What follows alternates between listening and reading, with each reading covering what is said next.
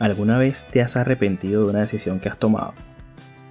¿Qué hubiera pasado si desde pequeños nos enseñaran a tomar buenas decisiones? Mi nombre es Jesús Hugo, profesor instructor de la Federación Internacional de Ajedrez, y los invito a acompañarme en este espacio donde estaré compartiendo con todos ustedes anécdotas, experiencias propias y de invitados especiales, en donde juntos descubriremos por qué en la vida y en el ajedrez la mejor decisión es la que se realiza. Buenas noches a todos, ¿cómo están? Sean bienvenidos a este nuevo episodio del podcast Mueve con propósito. Esta vez es un episodio muy especial porque estoy entre amigos, entre compañeros de armas, como dicen por ahí.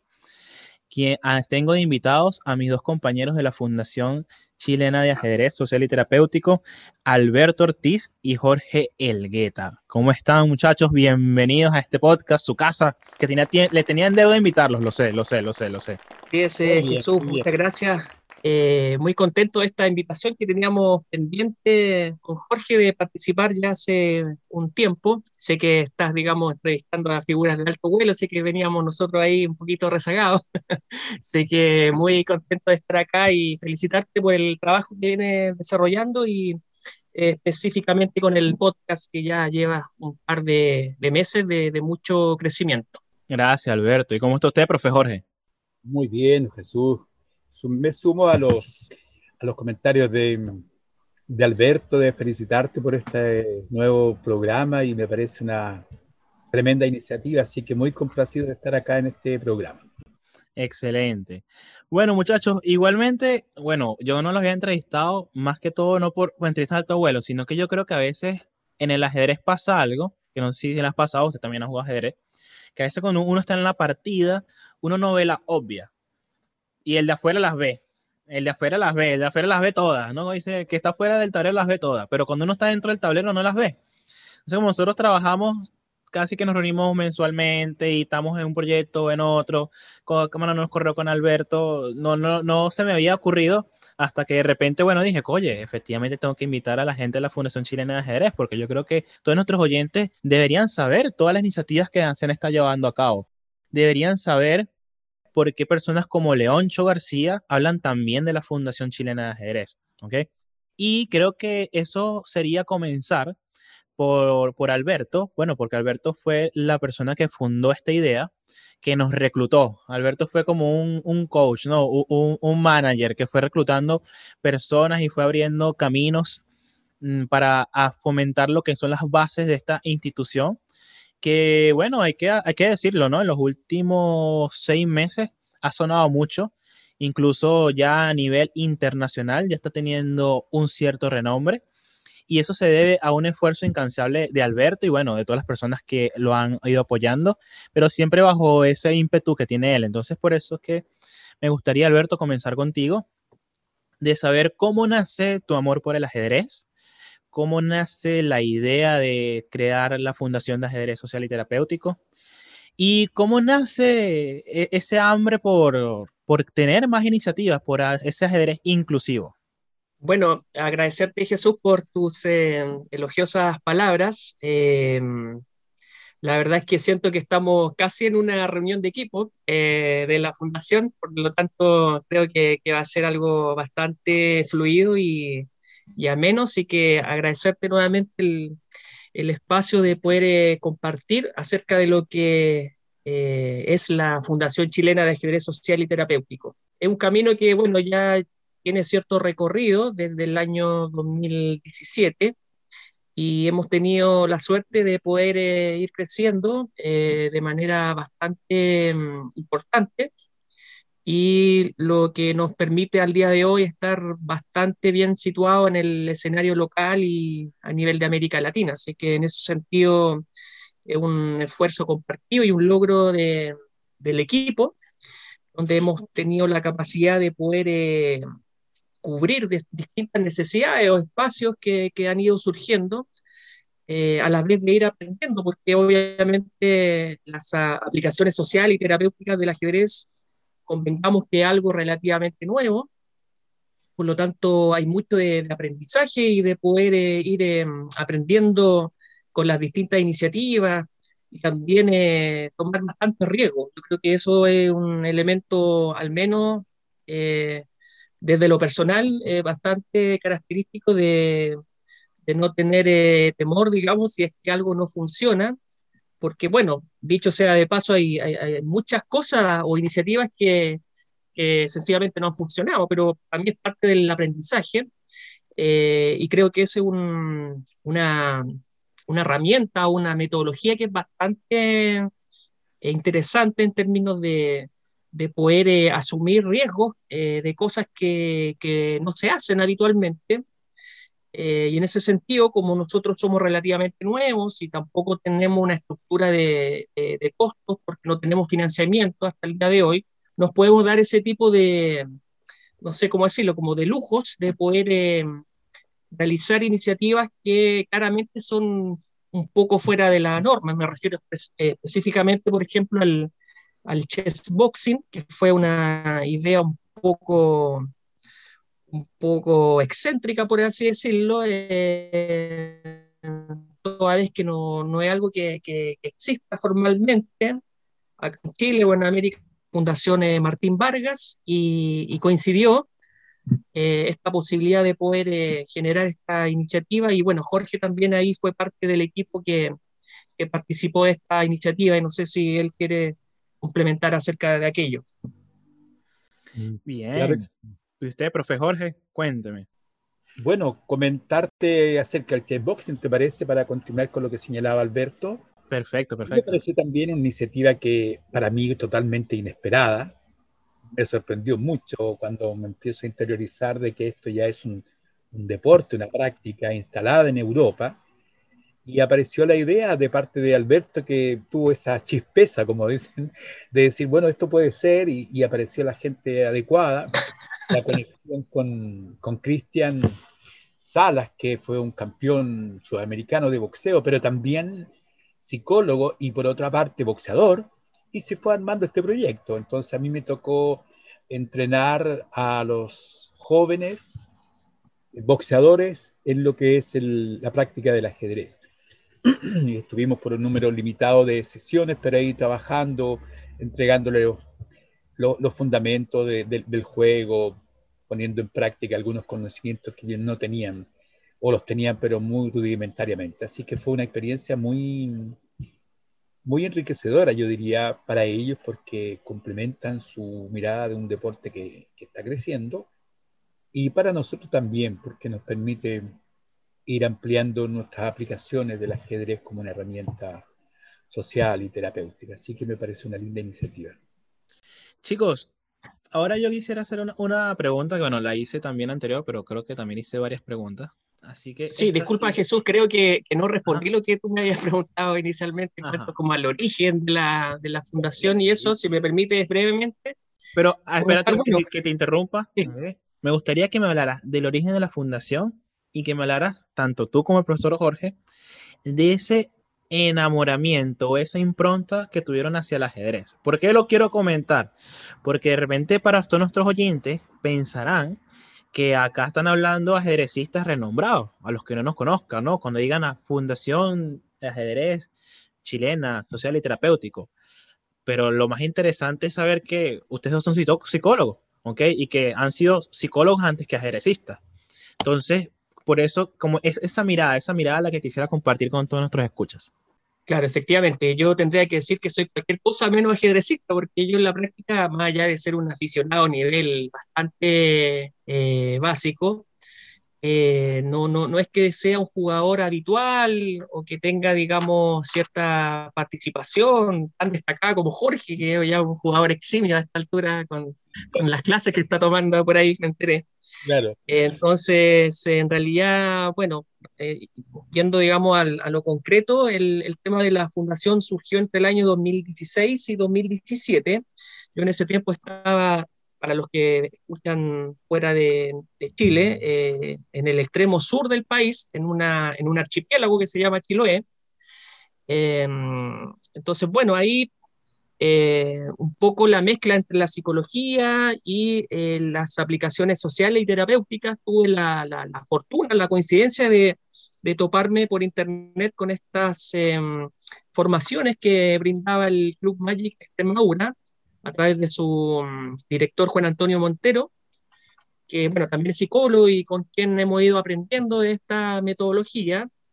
Y em, yo como alumno empecé como a interiorizarme de, estas formaciones, de, de, esta metodología, como mencionaba. Y bueno, eh, en definitiva hice la formación completa del Magic Extremadura, que son nueve cursos al día de hoy. Eh, un poquito, como decimos acá en Chile, como que me chiflé con el tema. Y, bueno, al final de cuentas eh, tomé la decisión de articular esto en términos de una estructura más institucional. había iniciado también una especie, en paralelo a, esta formación, había realizado un taller como persona natural, como, como Alberto me refiero, en, en un consultorio en Chiloé, en Castro, gratuito, eh, con adultos mayores sobre ajedrez terapéutico o entrenamiento cognitivo basado en ajedrez con el modelo del Magic. Y bueno, resultó bastante bien y eso fue lo que a mí me, me hizo, ¿cómo se dice?, el input para eh, tomar la decisión y atraerme a, a, lanzarme con, con, esta locura, digamos. Digo locura porque en Chile ya hablar de ajedrez es una cosa un poquito excéntrica y se le agregamos el, el adjetivo de social terapéutico más todavía. Entonces, bueno, ahí eh, yo había aprendido a jugar o, había tenido cierta práctica siendo chico o adolescente a nivel escolar, básicamente, en San Antonio, que es mi, mi lugar de origen. Y ahí fue que, que, competí a nivel muy básico, insisto, y tenía de profe a mi amigo que en paz descanse, Marco Antonio Pacheco. Él era como una especie de, de entrenador. Eh, no era muy bueno como entrenador, porque tampoco terminé siendo muy buen jugador, digamos. Pero eh, a la larga lo más importante de eso fue una tremenda amistad que, que, perduró hasta su fallecimiento el año 2019. Y eh, él también tuvo la, la, visión y la confianza y el entusiasmo de decir que, o sea, tomó la decisión automáticamente de, hacerse parte y de apoyar en esta iniciativa. Y yo siempre lo menciono porque si yo no hubiera tenido ese apoyo, eh, quizás eh, yo me hubiera desencantado en el camino o no hubiera tenido la, la, la no sé, la compañía o la fortaleza como para poder eh, seguir avanzando. Eh, así que eso para mí es súper importante siempre mencionarlo en términos de el agradecimiento que, que, que para mí eso eh, involucra, porque bueno, eso fue el inicio de la fundación y ahí se generó este concepto ya más de equipo, de algo más institucional, que bueno, al día de hoy claramente ya es un, es un, ¿cómo se dice? Como una especie de adolescente que ya está en pleno desarrollo y que afortunadamente ha tenido eh, bastante éxito, diría yo. Y prueba de ello son las palabras elogiosas que, que nos han brindado distintas personalidades del mundo del ajedrez a nivel internacional. Entonces, en ese sentido, yo creo que, que estamos muy contentos y ya la fundación tiene un nombre que es bastante importante. Excelente, Alberto. Y bueno, yo te agregaría eso que yo no considero, no conocí a Marco, ¿ok? Este, no tuve el placer de poder compartir con él, pero yo, yo, yo agregaré tus palabras que yo considero que Marcos probablemente sí fue un buen entrenador, porque a lo mejor no sembró en ti que fueras campeón mundial, pero sembró en ti el amor por el ajedrez. Y parte de lo que se está haciendo acá es, es gracias a eso, ¿no? Y yo creo que ahí es donde se ve lo importante de un profesor lo digo como profesor, al final el profesor es lo que sus alumnos terminan siendo. Entonces, probablemente yo sé que Marco va a estar bastante orgulloso de todo lo que está viendo que se está creando. Ahora usted, profesor Jorge, nuestro, ¿cómo es? Nuestro jugador más aventajado. Nuestro jugador que nos representa siempre en los torneos. Profesor, me gustaría que me comentara sus orígenes al ajedrez, cómo llega a la fundación y al final me comentara un poquito de ese proyecto para los adultos mayores, que estuvo dirigiendo también hace poco. Mira, yo te mencionaría tres, tres momentos. El primero, cuando yo aprendo como a los seis años, siete años, con mi padre. que jugaba con mi tío y la verdad que no sé dilucidar cuál de los dos era más malo, pero jugaban. y, me encantó y jugué y le gané y ya. Eso fue bastante entretenido y me dio la fiebre del ajedrez, la verdad. Ahí me pasé jugando mucho rato. El segundo momento es cuando entro a la universidad y, y, ahí practico bastante. Teníamos un club bien organizado, participaba en un torneos internos y todo eso.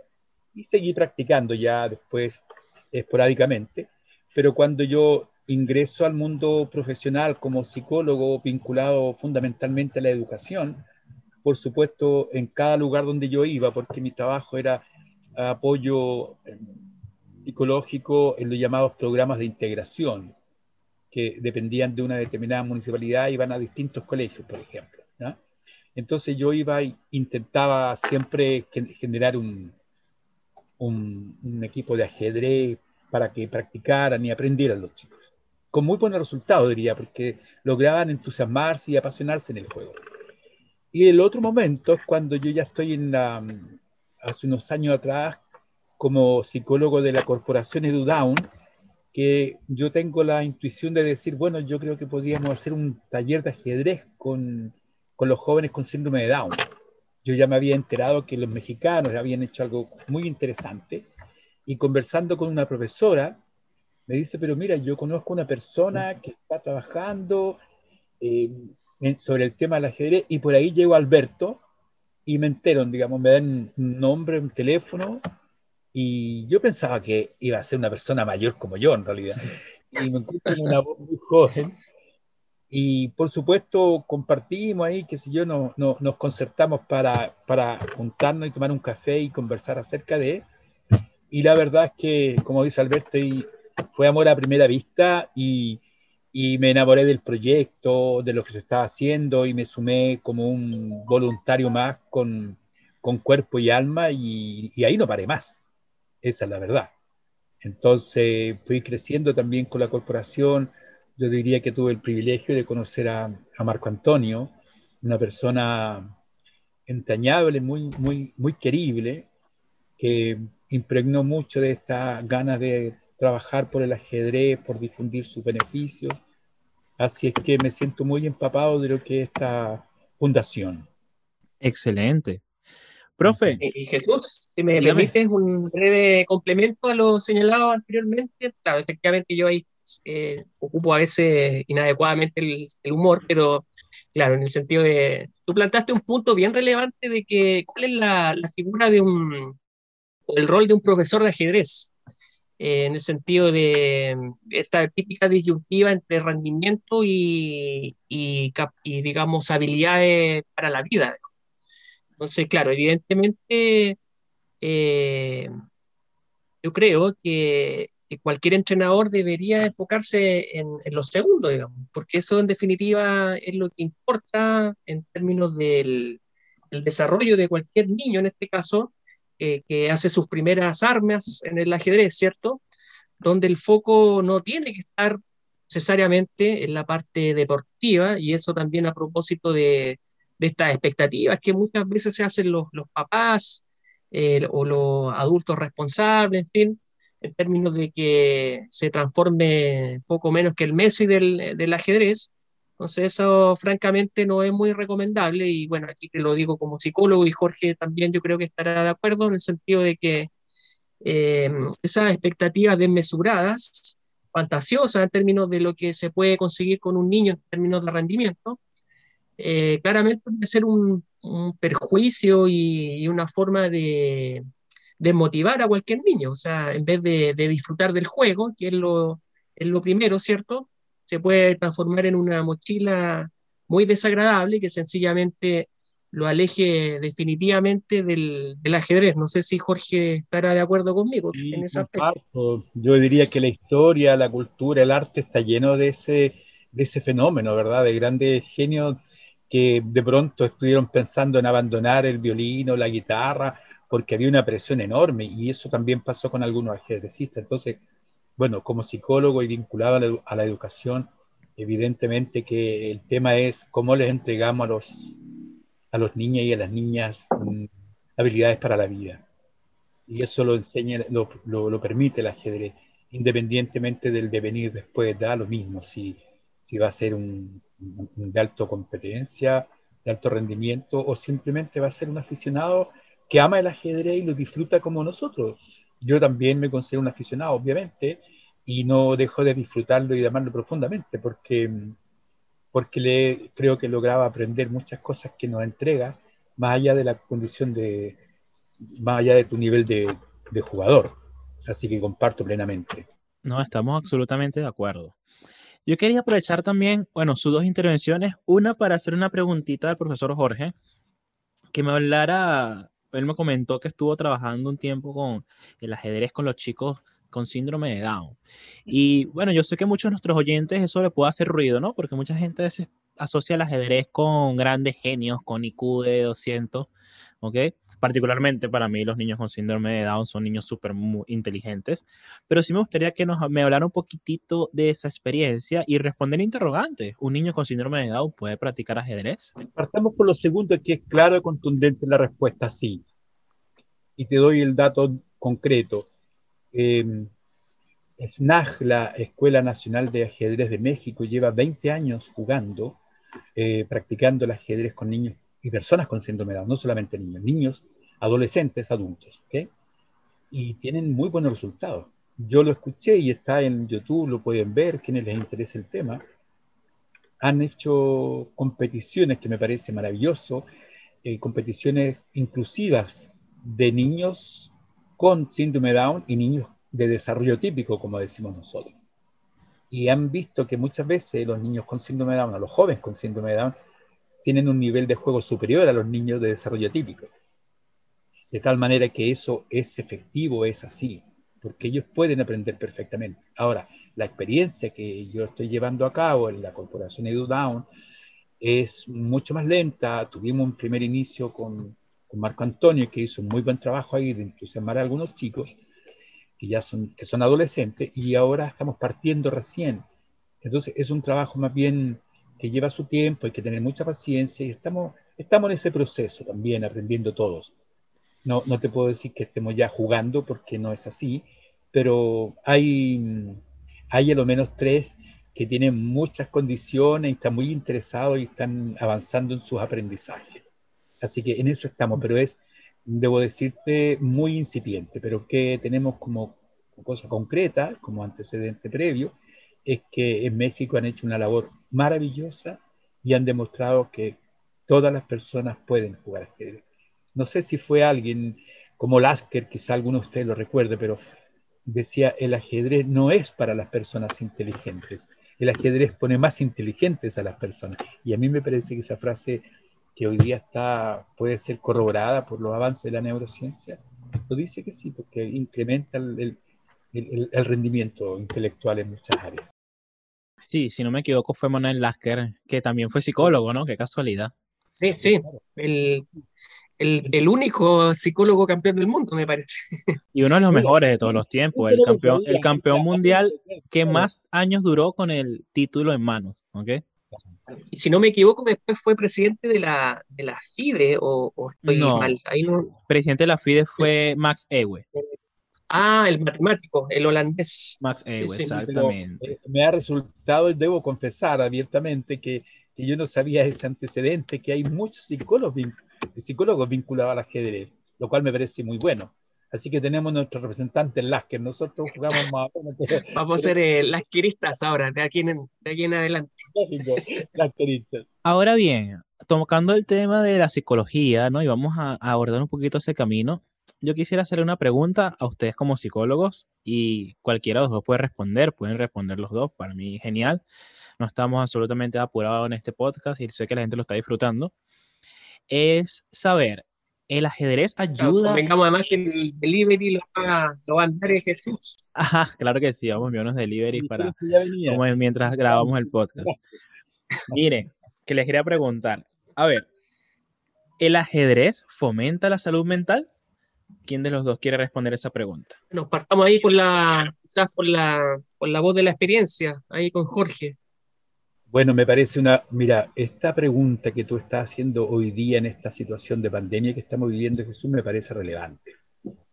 Y yo felizmente yo te diría que sí, que el ajedrez promueve una mejor salud mental, porque en definitiva genera un espacio de reflexión, de aprendizaje, de motivación, te permite a ti trabajar en función de propósitos concretos, es decir, te hace más funcional en los distintos ámbitos de tu vida. Entonces, creo que es una buena herramienta. O sea, de paso, yendo desde lo simple, el ajedrez es un divertimento, es un momento de disfrute, de placer, de pasarla bien, de compartir entre amigos. Y esos son herramientas o experiencias que promueven una mejor salud mental en la población. de ahí se explica, ¿verdad?, que hoy día el ajedrez haya tenido en estos tiempos de pandemia, haya tenido un crecimiento, pero exponencial, o bien porque eh, la, la serial Gambito de Dama tuvo tal éxito, es porque se ha descubierto que el ajedrez tiene esa capacidad para generar interés, pasión, disfrute, placer de, jugar, simplemente. Así es que la respuesta felizmente es positiva y una, muy buena herramienta en estos tiempos. ¿Tú, Alberto, qué nos puedes comentar? Sí, eh, complementar a lo que mencionaba Jorge, quizás bajar un escalón en términos de, del ocio o del, digamos, del esparcimiento, algo que a lo mejor no es tan académico o tan, eh, digamos, eh, en términos de desarrollo cognitivo, pero quizás ahí también es súper importante relevar el valor del ajedrez, ya que comparativamente eh, jugar un juego cualquiera, pero si nos abocamos, o si lo, lo señalamos en, en, relación al ajedrez, genera un tipo de eh, actividad eh, que puede ser social, como lo mencionaba Jorge, pero también ahora en, la, en el contexto actual de la, de la pandemia y todo lo que conlleva el, el tema online, también eh, ofrece un espacio de, de participación, de aprendizaje, de uso adecuado del tiempo. Lo, digo en relación a que convengamos que es mucho más ventajoso estar jugando ajedrez que no sé, viendo Netflix, en el sentido de, que cognitivamente te, desafía mucho más eh, tema ahí de, de poder eh, eh, trabajar distintas funciones cognitivas como la atención, la memoria, el razonamiento, en fin, temas que ya están ampliamente desarrollados o, digamos, estudiados a nivel internacional entonces yo creo que hay que relevar ese valor desde lo más simple, que, entre comillas, que es el juego. Eh, y bueno, si esto también cualquier persona lo va desarrollando y, y, se va empapando y se va apasionando, también hay otro fenómeno que desde la psicología para mí es muy importante, que se llama el estado de flujo o de flow, el sentido de, del apasionamiento que, que puede generar cualquier actividad ese disfrute que puede ser a raíz de cualquier cosa, la música, del arte, en fin, eh, no solamente circunscrito al, ajedrez, me refiero, y que puede transformar la vida de cualquier persona. O sea, y, con esto no, no, me quiero reducir al ajedrez, porque para mí la vida es mucho más allá del ajedrez, por supuesto, eh, en términos, no sé, de, de, un pintor, de que desarrolla su arte y puede... Eh, poner su vida al servicio de, ese, de ese oficio y lo hace tremendamente feliz. Eh, logra su máximo potencial. Ahí ya quizás entramos a otras cosas más filosóficas, tipo Aristóteles, pero en ese sentido, cualquier, lo que yo quiero transmitir es que cualquier persona, ya sea chico o grande, ojalá eh, tenga algo que lo mueva, digamos. Eh, a propósito del nombre de tu podcast, Muévete con propósito, yo invito a la gente a que se mueva por algo, lo que sea, la política, el, no sé, el juego de lo que sea, eh, la pintura, en fin, la poesía, eh, algo que, que, lo transforme y que sea su canal de desarrollo personal. Yo creo que eso es tremendamente importante y también está estudiado desde la psicología positiva, esto del estado de flujo que, que genera en el fondo que tú pierdas la noción del tiempo cuando tú estás inmerso en esa actividad y ahí no tienes hambre, da lo mismo el sueño, sino que tú te enfocas en eso y, y es la capacidad de disfrute pleno, digamos. Y eso te, te va potenciando y va sacando lo mejor de ti como persona. Excelente. De hecho, mira, aprovechando esa intervención tuya, Voy a, comentar aquí brevemente. Esta mañana yo estaba dando una clase a unas sesiones a estudiantes adultos. Yo tengo un estudiante adulto mayor, ¿no? Tiene uno sobre 50 años, exactamente no sé cuántos años tiene y tampoco, si me acordara, tampoco lo dijera porque es femenina y probablemente no le va a gustar que yo diga su edad. Y ella se levantó y me contaba que le dolía la espalda porque, bueno, tiene una pequeña situación en la espalda que la tiene bastante delicada. Y que había pasado una muy mala noche donde no había podido dormir y el tratamiento no le estaba prestando.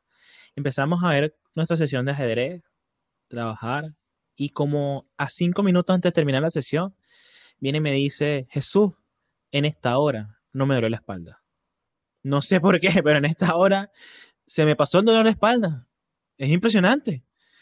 Y, yo me decía, efectivamente, muchas de las cosas que está comentando Alberto, porque el ajedrez, como no sé quién fue el jugador que lo dijo exactamente, pero sé que hay uno que decía, el ajedrez ayuda a curar todos los males de la vida, ¿no?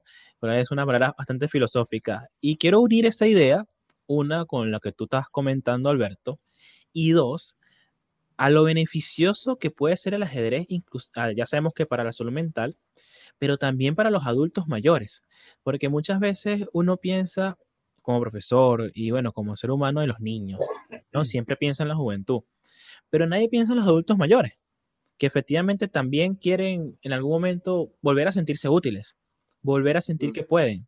Y yo sé que uno de los proyectos que pudo hacer la fundación estos meses fue precisamente con los adultos mayores.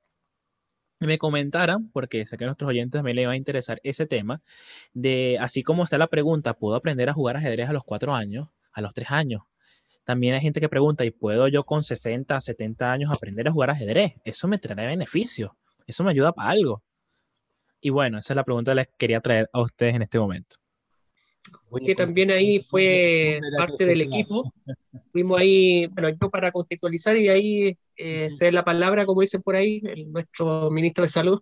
Eh, claro, ahí tuvimos la fortuna de poder eh, hacer dos convenios institucionales con la gloriosa Universidad de Valparaíso, mi casa de estudios, a través del Centro Jerópolis de Adulto Mayor, y también con la Universidad Católica de Chile, que bueno, es una de las dos más grandes de, nuestro país, junto con la Universidad de Chile, y ahí también en, em, con el, el, área de adulto mayor pudimos desarrollar dos iniciativas piloto, que fue más bien en el segundo semestre del año pasado, de carácter online y gratuito, donde lo que hicimos fue básicamente gimnasia mental a través del ajedrez o entrenamiento cognitivo basado en ajedrez, donde, bueno, Jorge y yo fuimos los monitores en cada una de esas em, iniciativas piloto. Y, bueno, aquí le cedo la, la, palabra a Jorge, que, bueno, desarrolló el, el, proyecto en la Universidad Católica, y eso también lo hago de manera intencional porque ese, ese proyecto fue evaluado y eh, salió, digamos, con una calificación tremendamente importante, eh, con la aprobación y con la medición de impacto que hizo la Universidad Católica. Y eso, la verdad es que es un tremendo orgullo para nosotros y me gustaría que, Jorge pudiera ahí eh, entregar su, visión, ya que es algo que, que, a nosotros como fundación nos enorgullece de, de sobremanera. Sí, mira, primero para nuestros auditores, para tus auditores, eh, Jesús, señalar algo que, que dijo tu invitado estrella Aloncha García y él dice lo siguiente, yo lo he escuchado varias veces porque yo lo sigo hace muchos años, él es una persona maravillosa. Él dice, el ajedrez es para niños entre 3 y 103 años. Así. O sea, cualquier, cualquiera lo puede aprender. Entonces, el primer mensaje es, tiene 60, tiene 70, tiene 80, puede jugar ajedrez sin ningún problema. Eso es lo primero. Luego, desde la perspectiva, hoy día se habla mucho de la vejez activa. Ya acabo hoy día de terminar hace un par de horas un taller precisamente dirigido a personas de tercera edad de la corporación Edudal, en donde uno, hay dos ideas centrales, hay muchas, pero dos ideas centrales. ¿Cómo nosotros podemos promover una vejez activa? Uno, a través de asumir nuevos desafíos intelectuales y dos, no aislarnos, ¿verdad? Y yo hablo en, en primera persona porque a esta altura ya tengo 69 años. De tal manera que el, el, juego del ajedrez va a posibilitar en las personas de edad precisamente esas dos cosas que son sustantivas. Incorporarse un espacio de aprendizaje. El ajedrez tiene una, una complejidad que va desde cero al infinito. Por lo tanto, ponerse en función de nuevos aprendizajes, mejorar el juego, entenderlo de una mejor manera, lo que son, por supuesto, lo más básico, los movimientos de las piezas, pero luego las tácticas, las estrategias, los tipos de partidas que hay, va a desarrollar en, la persona adulta mayor un ejercicio cognitivo, un entrenamiento cognitivo. Entonces, promueve eh, aquello y por lo tanto es una de las prácticas más recomendadas junto con el bridge. Una vez más me remito a, a Leoncho García que lo señalaba, la práctica del ajedrez en las personas de tercera edad. Y es un evento que va subiendo en interés. Y ahora, en relación a la experiencia que tuvimos nosotros con estos equipos, con estos adultos mayores de la católica, en el caso mío, fue tremendamente, fue una linda experiencia porque generó una convivencia entre ellos toda la semana y entre todos, en realidad, con un poco de humor, de anécdota y, aprendiendo a jugar. Y, y, me recuerdo en este minuto eh, que incluso a dos de ellos los lo motivamos a participar en un torneo que tuvimos, ¿te acuerdas, Alberto? Incluso sacamos un, un cierto uh -huh, lugar de sí. ¿no? Y era un evento internacional. El podium. Claro, ellos estaban pero absolutamente felices porque me decían, mire, aporté con unos puntitos, gané una partida, estaban, estaban dichosos. Yo diría que estaban en estado de flujo, como decía Alberto, desde la psicología positiva. Ellos se interiorizaron, aprendieron, perfeccionaron su juego y, incluso llegaron a ganar unas partidas y eso me pareció una linda experiencia. Entonces, altamente recomendable para la tercera edad ponerse nuevos desafíos cognitivos, incorporar nuevos aprendizajes a su vida, no aislarse y, por supuesto, entre otras muchas cosas, practicar ajedrez. Excelente. No, bueno. Sí, y yo agregaría a Jesús también eh, quizás dos aspectos que considero relevantes en términos de la, de la participación social. O sea, en, en tiempos de pandemia, por supuesto, ahí eh, se hace mucho más difícil que todos, eh, incluyendo los adultos mayores, eh, tengan eh, relaciones sociales normales, por así decirlo, en, en, términos de la presencialidad. Entonces, esto es una alternativa de, de generación de, de vínculos. y yo creo que ese es un aspecto tremendamente importante en el sentido de la salud mental. en nuestro país, a propósito de la pandemia, el gran problema que, que existe y que se viene tiene que ver con, con, la salud mental, junto con lo económico, por supuesto, eh, y ese es un aspecto que, que, no siempre se visibiliza mucho, que claro, no, no, no es tan, eh, tan prioritario, a diferencia de lo económico.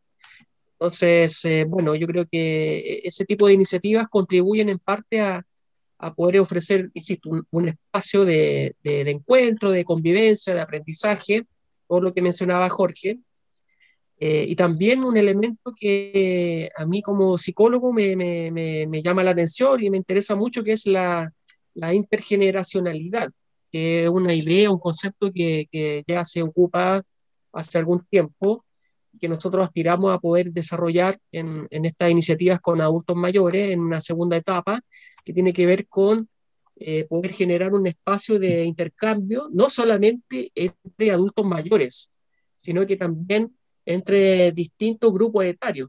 Y en ese sentido, hay experiencias internacionales que pueden hacer eh, cruces o match, como dicen ahora en términos de adultos mayores con, con eh, jóvenes, con adultos, eh, bueno, en términos de presencialidad y experiencias con, con, con eh, jóvenes infractores de ley en, en, España, con personas migrantes, en fin.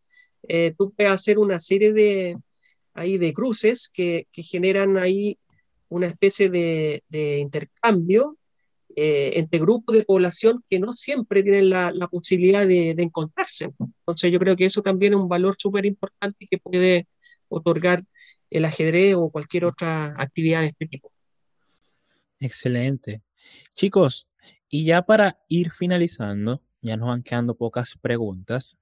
¿Cuáles son los retos que tiene a futuro la Fundación de Ajedrez Social y Terapéutico y los que esté ahorita realizando que vengan con fuerza. ¿Cuáles son esos proyectos que están en mente accionar a partir de estos meses? Le cedo la palabra al presidente. Bueno, yo, yo creo, Jesús, yo creo, Jesús, que, que, más que terminar, vamos, como estamos como en la mitad, yo creo, porque eh, yo tenía aquí como unas cosas que yo te quería comentar, un esbozo, y la verdad es que hay mucho por hablar. Eh, sí que no hay problema de poder eh, hablar lo que, lo que tú dispongas. En ese sentido, bueno, eh, como te digo, hay, hay mucho que, mencionar. quizás Jorge podría iniciar este, este, apartado, este tema, con, con aquellas iniciativas que él está participando o el que ha estado como más involucrado. Mencionamos lo del test boxing, pero también tenemos el tema del diplomado, del diplomado que, bueno, también Jesús es parte del equipo docente, quizás podrían hablar ustedes un poco de eso, como para contextualizar y explicar más o menos de, de qué se trata. Sí, yo le voy a dejar eso o a ti, digamos, pero a mí me gustaría primero hablar algo del boxing y también de nuestro propio programa de radio, que creo que también hay que mencionarlo porque, porque es parte de, de nuestra fundación. No respecto al boxing, la idea es, lisa y llanamente, instalarlo acá como, como un deporte más. Tenemos la vinculación con una figura emblemática del boxeo chileno como es Martín Vargas, que de algún modo está padrinando toda esta experiencia. Hay buenos deportistas que están involucrados en eso, así es que yo creo que en el corto plazo se va a tener algún lanzamiento oficial de lo que significa como una práctica que totalmente novedosa y que seguramente va a despertar el interés del mundo deportivo, fundamentalmente de los boxeadores, de los ajedrecistas, por razones obvias. Así que eso me parece una iniciativa que, que está llevando a cabo la Fundación conjuntamente con, con, este academia, ¿no es cierto?, de Martín Vargas, y eso está en pleno desarrollo. Y lo otro es que estamos próximos a iniciar una segunda temporada de programa de radio Estación Ajedrez, que a mí me parece que un buen espacio para, como digo yo, hacer un largo recorrido por las distintas dimensiones del ajedrez, poniendo énfasis, por supuesto, en lo que es nuestra razón de ser, que es el ajedrez social y terapéutico, pero también hacer un, recorrido por el, por el ajedrez deportivo y educativo y, y invitar gente vinculada a esas disciplinas.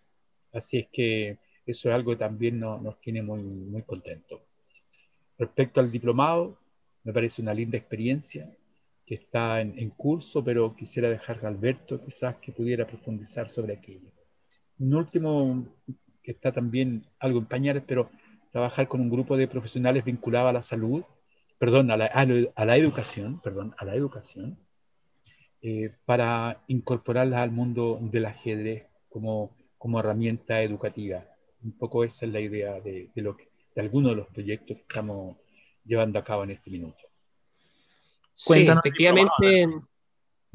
Sí, es que bueno, hice yo un eh, pequeño esbozo, punteo, y a lo menos hay 10 iniciativas que podemos conversar, así que no, creo que tengamos el tiempo, pero bueno, quizás someramente eh, mencionar aspectos generales respecto al, por ejemplo, al, al programa de radio Estación Ajedrez, eh, iniciamos eh, esta experiencia el año pasado eh, de manera muy intuitiva, que siempre menciono eso. de alguna manera también éramos competencia aquí de este podcast, pero siempre ahí en, buena lid. De hecho, invitamos a Jesús también ahí a nuestro programa.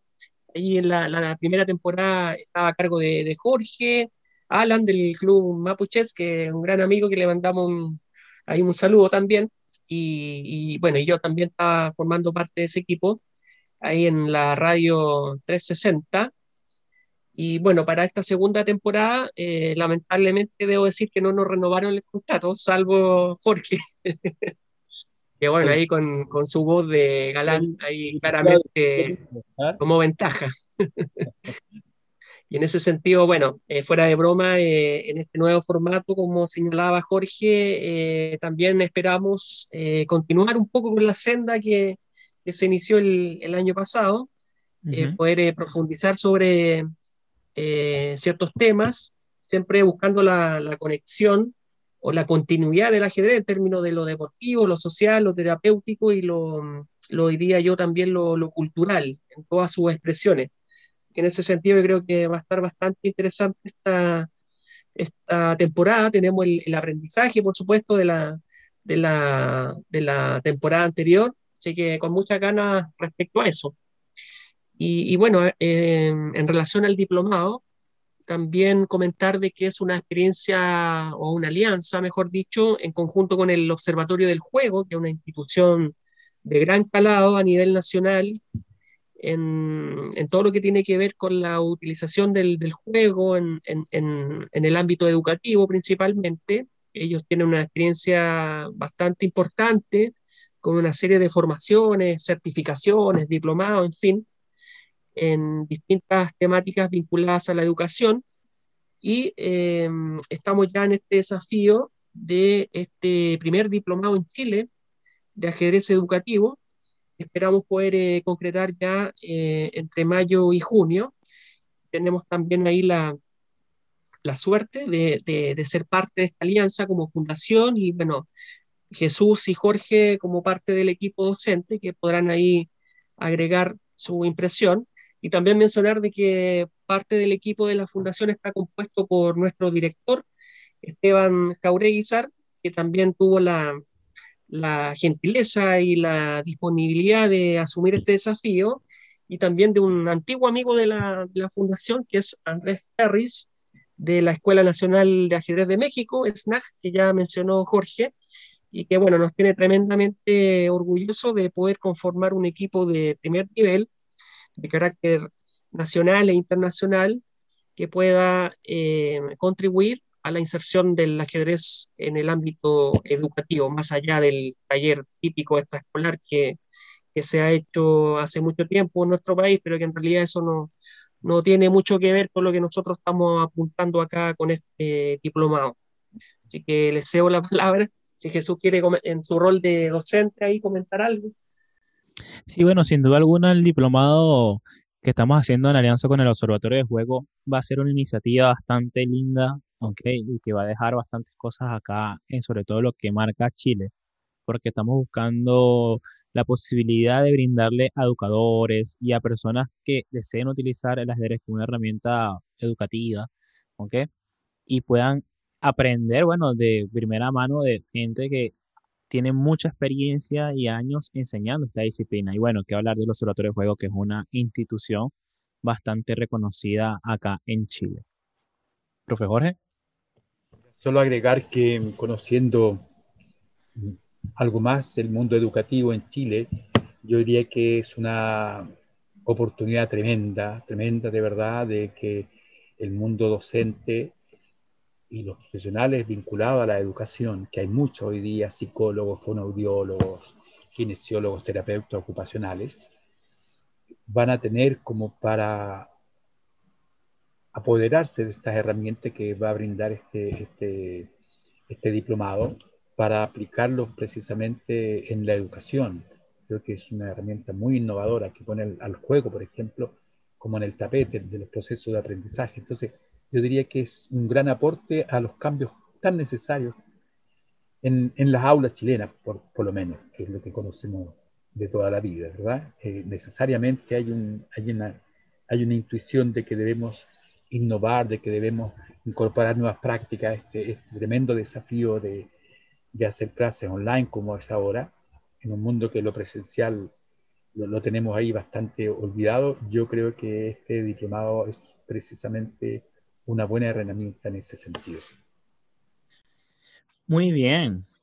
Y bueno, a pesar de que sería genial poder estar un más a un tiempo compartiendo y hablando sobre todos los proyectos que vamos a estar avanzando como fundación, me gustaría cerrar con una pregunta que le hago a todos los entrevistados que pasan por acá, a todos, a todos, a todos, a todos, a todos, ¿ok? Y bueno, como ahorita tengo dos entrevistados, vamos a hacerla por partida doble. Quería preguntarle al profesor Jorge y Alberto si ustedes tuvieran la oportunidad de viajar en el tiempo y conocer a esos niños que estuvieron jugando ajedrez cuando eran pequeños, a ese niño Alberto y a ese niño Jorge, ¿qué consejo le darían para su vida siguiente? Puede comenzar cualquiera de los dos. Buena pregunta. Jorge, ¿quieres comenzar? Sí, es que estoy más lejos en el esfuerzo, entonces. Está llegando mata mal. Claro, tengo, tengo como 60 años de caminar para llegar a ese joven. Pero de verdad, como psicólogo vinculado al mundo también terapéutico, me parece una muy buena pregunta la tuya. Me parece una muy buena pregunta. No, yo simplemente le diría que, que tuviera más confianza en sí mismo, que perseverara en aquello que le gusta, que disfrutara de, del juego, ya que estamos hablando del ajedrez, y que tome la vida como un espacio de aprendizaje constante, porque creo que es lo que queda finalmente. ¿no? Entonces, creo que sería eso. Decirle adelante, continúa, cree en ti, si te equivocas, ponte de pie y avanza, y, y si, te, y si te caíste, levántate y sigue. Persevera en, en tu sueño. Yo diría algo así. Ajá, Alberto, presidente de la fundación. Eh, Sí, yo pensando eso, em, ¿qué te podría decir? Eh, quizás un sentimiento de un poco de ambivalente o de culpa, en el sentido de, que yo, entre comillas, abandoné el ajedrez, o el ajedrez me abandonó a mí, mejor dicho, eh, siendo muy chico, o sea, jugué un par de años y, y de ahí yo creo que cometí un error de no seguir eh, jugando, practicando, mejor dicho porque claro, tuve ahí un par de malos resultados o estaban ahí un poco fuera de mis expectativas, que son siempre altas en todos sentidos, y eso yo creo que claramente es un error en la vida en general. Entonces, consejo o, mirando para atrás, em, claro, yo hubiera seguido jugando, pero por el disfrute del juego, más allá del, del resultado. Porque, claro, uno a veces, por distintas circunstancias, se, se, se enfoca mucho en el resultado, estoy hablando del ajedrez, entonces, eso eh, es un arma de doble filo, porque cuando eso no ocurre, eh, hay mucho tema de, la frustración y, y, de la rabia, qué sé yo, que a mí me pasó. De hecho, que por ese motivo yo dejé de jugar, porque sencillamente perdía más de lo que mi tolerancia podía eh, calibrar. Que bueno, tuve la segunda oportunidad después de 15 años y por estas cosas de la tecnología encontré estos cursos de formación y para mí fue como un, una especie de amor a, segunda vista eh, y, poder eh, compatibilizar lo que es el ajedrez con la psicología o la parte social que a mí me, de verdad me, me apasiona desde hace mucho tiempo o sea, siempre ha sido una constante en, en, en, mi trayectoria. Eh, ha sido como un regalo, una, un segundo aire también en términos personales. O sea, para mí la, la fundación es un motor de vida en términos de, que para mí no tiene techo. Eh, por lo tanto, tremendamente contento de que a veces hay que hay que pasar por etapas de, errores para poder eh, a veces encontrar el sentido de las cosas y a mí me pasó al menos con el, con el ajedrez, o sea, como, como una herramienta, eh, yo lo, lo, visualizo como, como casi un, siempre lo digo, como un instrumento político de cambio social, o sea, para mí el ajedrez va más allá de las 64 casillas, claramente, para mí es un, es una herramienta tremendamente poderosa en términos sociales, inclusivos, terapéuticos, de, de, convivencia, de resolución de conflictos, bueno, y una serie de atributos que, que ya están sobradamente mencionados por los especialistas en la materia. Excelente. Yo creo que ahí, y, y para... Un, un solo comentario. agregar, agrega, profesor Jorge, esto está en su casa. Agregue lo que...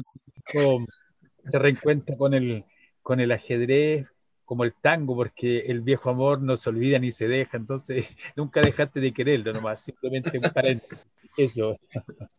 Claro, a propósito de, viejos amores, algo que a veces vuelve. Sí, claro, el eterno retorno. Claro. Por eso yo siempre le decía a mis estudiantes que el ajedrez nunca nos abandona. Hay gente dice que uno se retira del ajedrez, no, nunca se retira del ajedrez, el ajedrez siempre permanece en nuestras vidas. Sí, claro. Bien. Bueno, si me permite, Jesús, que... antes que nos corte aquí la, el Zoom. Eh, ¿Cómo no? ¿Cómo no? Dale. Solamente eh, como aviso, eh, mencionar de que estamos ya próximos a lanzar, bueno, ya, ya se hizo la, el lanzamiento oficial en términos de las redes sociales, pero ya el, el, inicio propiamente tal de lo que es la Academia Femenina de Ajedrez de la Fundación, es una, una iniciativa bastante linda, a mi juicio, y que va a sentar un precedente. Está a cargo de una docente de Calbuco que se llama Angélica Neikel, que yo le mando aquí un, cariñoso saludo porque tuvo la, las ganas, el entusiasmo de asumir este desafío, que, que, no es menor. Y no es menor porque sencillamente no hay nada, digamos, no, no hay financiamiento, no hay apoyo, no hay nada de nada. Entonces esto solamente gana y empuje como todo lo que hemos hecho en la fundación. Eh, y gratis, digamos, no, esto no tiene ningún afán de lucro, todas las clases que se van a hacer van a ser de manera gratuita. Eh, también hemos tenido la suerte de generar automáticamente un convenio de colaboración con Chess Sin Fronteras de México, que se va a traducir en becas de alto rendimiento a las alumnas más destacadas que nosotros tenemos, que son todas casi campeonas de Chile, eh, siempre ahí en, el podium, eh, Natalia Vargas, Vargas perdón, eh, Consuelo Villegas, jugadora de, alta proyección a nivel nacional. Entonces, qué mejor que poder terminar la, conversación con esta noticia, que de verdad para nosotros es muy, muy importante y un aliciente, porque el tema femenino para nosotros no es que haya empezado a propósito del gambito de dama, digamos, eso también dejarlo en claro. Esto veníamos desarrollando algunas iniciativas con estos conversatorios a nivel internacional, con instituciones de, México, Argentina, España, en fin, y, la verdad es que es la, más bien la consecuencia de ese tipo de acciones que desarrollamos ya hace un buen tiempo. muy, muy contento. No sé si Jorge quiere complementar también. Sí, totalmente de acuerdo. Creo que una tremenda iniciativa, agradecer la generosidad de las de las docentes que, más allá de ser destacadas jugadoras de ajedrez, tienen esta tremenda esta generosidad para, para aportar gratuitamente al, desarrollo del ajedrez femenino, cosa que nosotros venimos un buen rato, como dice Alberto, mucho antes de, de la embriaguez provocada por el gambito de dama. Nosotros no, no partimos ahí con eso.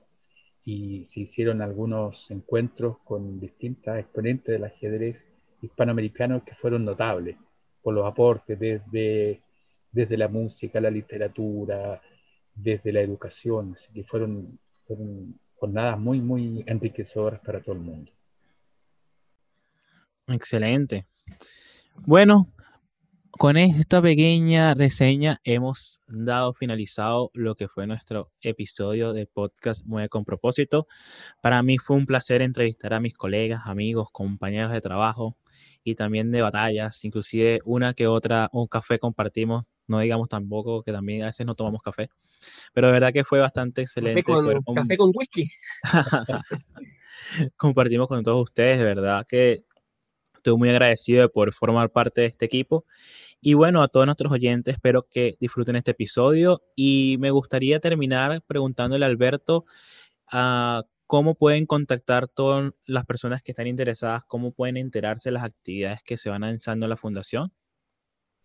Sí, gracias Jesús. Eh, eh, bastante importante porque obviamente estamos en un eh, contexto de, poder sumar más gente en términos de, equipo, de que se puedan incorporar a la fundación, básicamente a través de nuestros programas de, de voluntariado. Y lo más sencillo a través de las redes sociales, el Facebook Fundación Chilena de Ajedrez Social y Terapéutico, el Instagram Ajedrez Social Chile y el correo quizás eh, ajedrez.socialterapéutico.gmail.com. Y no, ah, perdón, y la página web, que eso también, eh, eh, también es un elemento importante que dio la luz en marzo también, hace poquito, y es eh, www.ajedrezsocial.y Digo importante porque está todo el historial de la fundación, y ahí nos pueden conocer a cabalidad con, todo lo que nosotros hacemos en el día a día. Perfecto. Bueno, oyentes, entonces ya saben dónde pueden conocer aún más sobre la fundación, su historia y las personas que la componen y las actividades que van a estar realizando durante este año, el próximo y los que vienen, porque seguramente vamos a seguir escuchando la fundación por muchos más años. Profe, ¿algo con lo que quiera cerrar? Agradecer nomás esta oportunidad tan grata de compartir y hablar acerca del ajedrez que tanto nos mueve y nos apasiona. Así es que muchas gracias y, y a decirle los oyentes que, que, nos sigan, pues ahí están las direcciones, las redes sociales para que sepan de nosotros en lo que estamos y, y lo que seguimos soñando. Muy bien. Bueno gente, nos vemos en un próximo episodio. Espero que les guste y recuerden compartir en todas sus redes sociales y con aquellas personas a las cuales lo puedan necesitar. Hasta luego, un abrazo y nos vemos en el próximo episodio. Bye bye.